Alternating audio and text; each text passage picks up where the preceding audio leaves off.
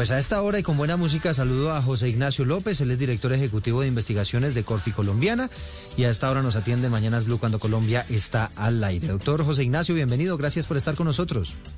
Buenos días Eduardo, un saludo a la audiencia y a la mesa. Fíjese que han surgido muchísimas preguntas sobre cuál debería ser la forma o podría ser la forma en la que el gobierno podría aumentar el precio de los combustibles. ¿Es cierto que hay alguna norma que evita que el gobierno lo haga de manera abrupta? Es decir, que saque un decreto y diga, bueno, aumentan 7 mil, 8 mil pesos de un día para otro los precios de, la gasolina? En, Colombia tenemos una normatividad eh, que es la que le da sustento al Fondo de Estabilización de Precios de Combustible.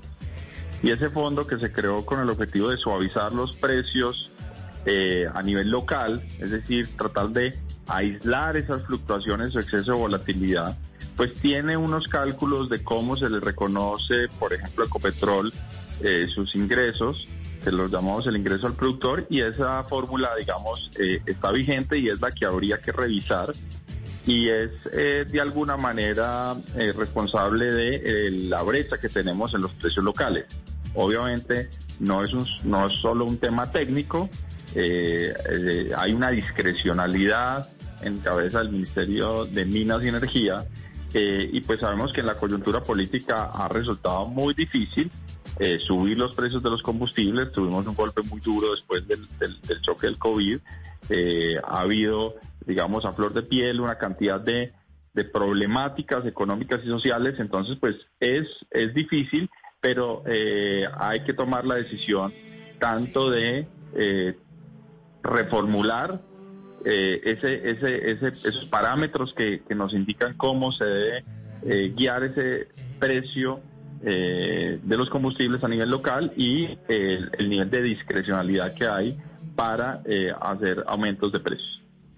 Doctor López, yo creo que la gente está muy confundida, eh, no solamente porque es un tema difícil, sino por la cantidad de cifras diferentes que cada día nos botan al aire. Usted que ha investigado bien el tema, exactamente de cuánto sería el déficit eh, de este año de ese fondo si no se hace nada.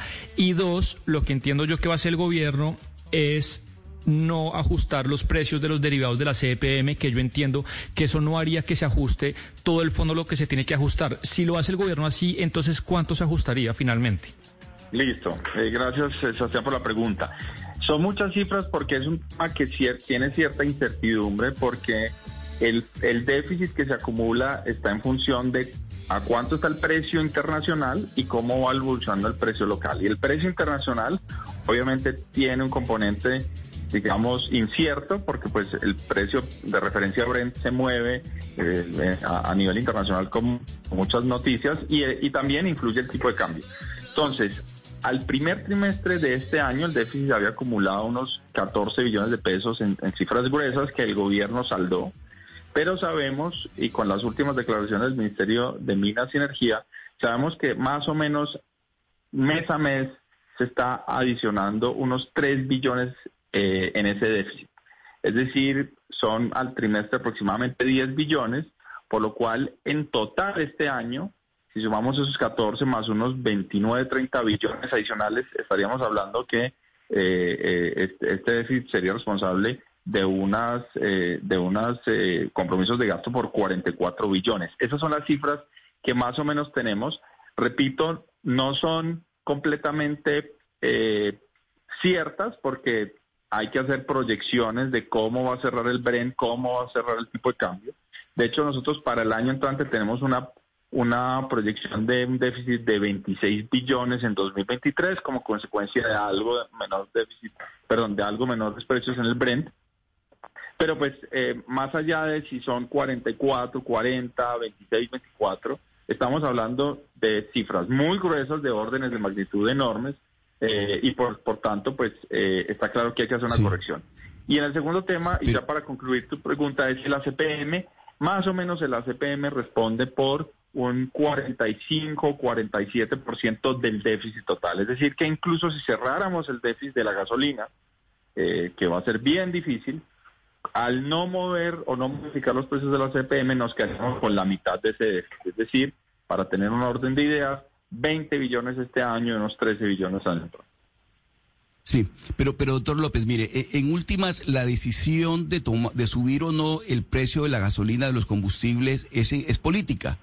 Y digamos que en su momento el presidente Duque no tomó esa decisión o el gobierno del presidente Duque por razones políticas o electorales, como diría el senador Gustavo Bolívar. Eh, ¿Usted ve al gobierno Petro dispuesto a darse la pela, asumir el costo político de incrementar la gasolina y de ser, digamos, eh, sincero, de sincerarnos a la hora de poner el precio que debe tener? Yo lo veo difícil, y lo veo difícil, eh, porque sabemos que este, si bien es un déficit que en general está asociado a unos, subsidios que los ingresos, los hogares de ingresos más altos se apropian de una proporción primero tiene un efecto disruptivo sobre el generalizado la economía. Entonces eso le impacta, esto va a impactar el bolsillo de todos los colombianos. Eh, a través del costo de alimentos, de transporte, etcétera, etcétera. Y segundo, porque sabemos, por ejemplo, en el caso de las motos, que hay muchas personas que utilizan, por ejemplo, la moto como fines productivos en sus emprendimientos, en sus desplazamientos. Entonces, es un problema, eh, realmente economía política, más allá de lo técnico, me parece bien que el, presidente pues esté poniendo, eh, digamos, el, el reflector sobre el tema, pero yo creo que por ahora la brecha va a ser muy difícil cerrarla completamente y vamos a quizás ir buscando gradualmente aumentos de precios que reduzcan el déficit, pero no, lo, no cierren completamente la brecha, por lo menos no en los próximos eh, 6, 12 meses. 11 de la mañana y 5 minutos. Eh, la eliminación de, este fondo de estabilización bastaría con una decisión ejecutiva, es decir, esto no tendría tampoco mayor debate o, tendría el gobierno que pedirle permiso a alguien para poder hacer una un movimiento de estos. No, acá hay que hacer algunos cambios. Repito, hay unos que son más de orden eh, de orden político y creo que eminentemente es un tema político, pero también hay que replantear el, el, eh, las fórmulas y los mecanismos de ajuste, porque repito, buena parte del déficit que se generó en el fondo no solo fue las no, no, no toma decisiones de aumentar los precios, sino que el diseño mismo, la fórmula no quedó bien hecho y permitió una brecha enorme eh, o que se ampliara esa brecha entre el precio que pagamos en Colombia y el precio vigente a nivel internacional. Son las 11 de la mañana, 6 eh, minutos. Pues entonces lo que se viene, quizá una pregunta eh, final, eh, doctor José Ignacio.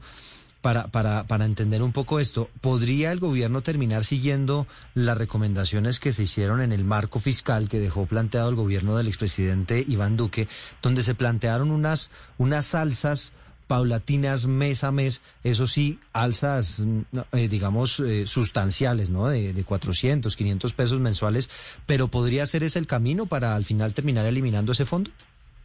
Yo creo que eso es, es, una opción bastante viable. Eh, nosotros lo que hemos dicho es que es deseable que las alzas ocurran una vez empecemos a ver algo de moderación de la inflación. y quizás esto lo que va a generar es que la inflación sea más persistente pero que no se genere un efecto compuesto de una inflación que todavía se está acelerando y los aumentos de precios.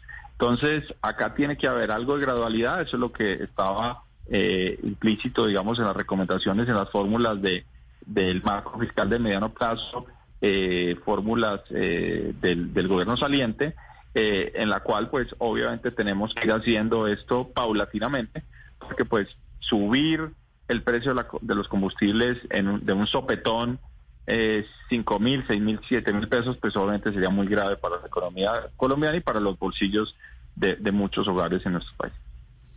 Son las 11 de la mañana, 7 minutos. José Ignacio López, director ejecutivo de investigaciones de Corfi Colombiana, ayudándonos a entender lo que podría pasar eh, en el futuro con este tema de la posible eliminación, por lo menos lo que la alternativa que está analizando el gobierno, eliminación del Fondo de Estabilización de los Combustibles. Doctor José Ignacio López, gracias por acompañarnos.